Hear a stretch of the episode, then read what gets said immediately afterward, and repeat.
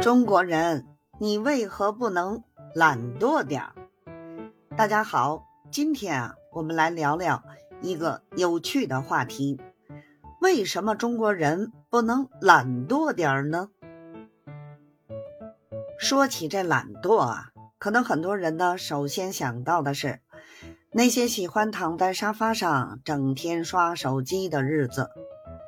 但在中国呢，这样的生活似乎并不常见。我们从小就被教育要勤奋努力，要为未来奋斗。但为什么不能懒惰点儿呢？我觉得呀，首先呢，我们要明白，中国人之所以勤奋，很大程度上是因为历史的原因。这在过去呢。我们的祖先生活在战乱和贫困中，他们知道只有通过努力才能改变命运。这种精神呢，传承至今，已经成为了我们民族基因的一部分。所以呢，即使现在生活条件好了，我们依然保持着这种勤奋的习惯。当然呢，社会的压力也是我们。不能懒惰的原因之一，在竞争激烈的社会中，我们总是担心自己稍一放松就会被别人超越啊。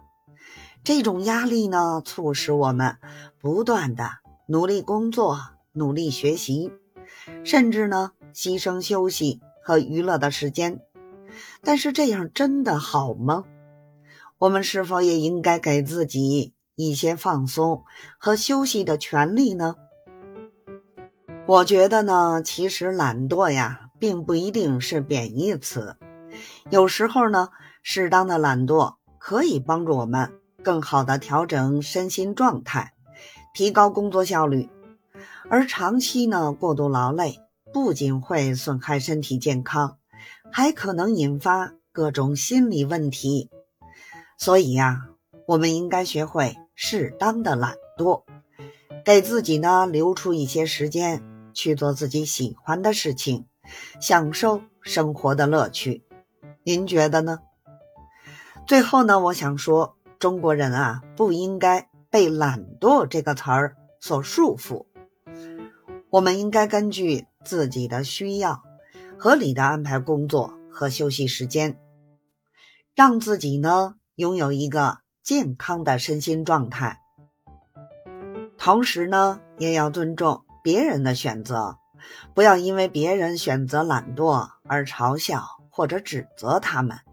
每个人啊都有自己的生活方式，我们应该学会尊重和包容。好了，今天咱们的播客啊就先聊到这里，感谢您的收听，记得动动小手给我点赞哦。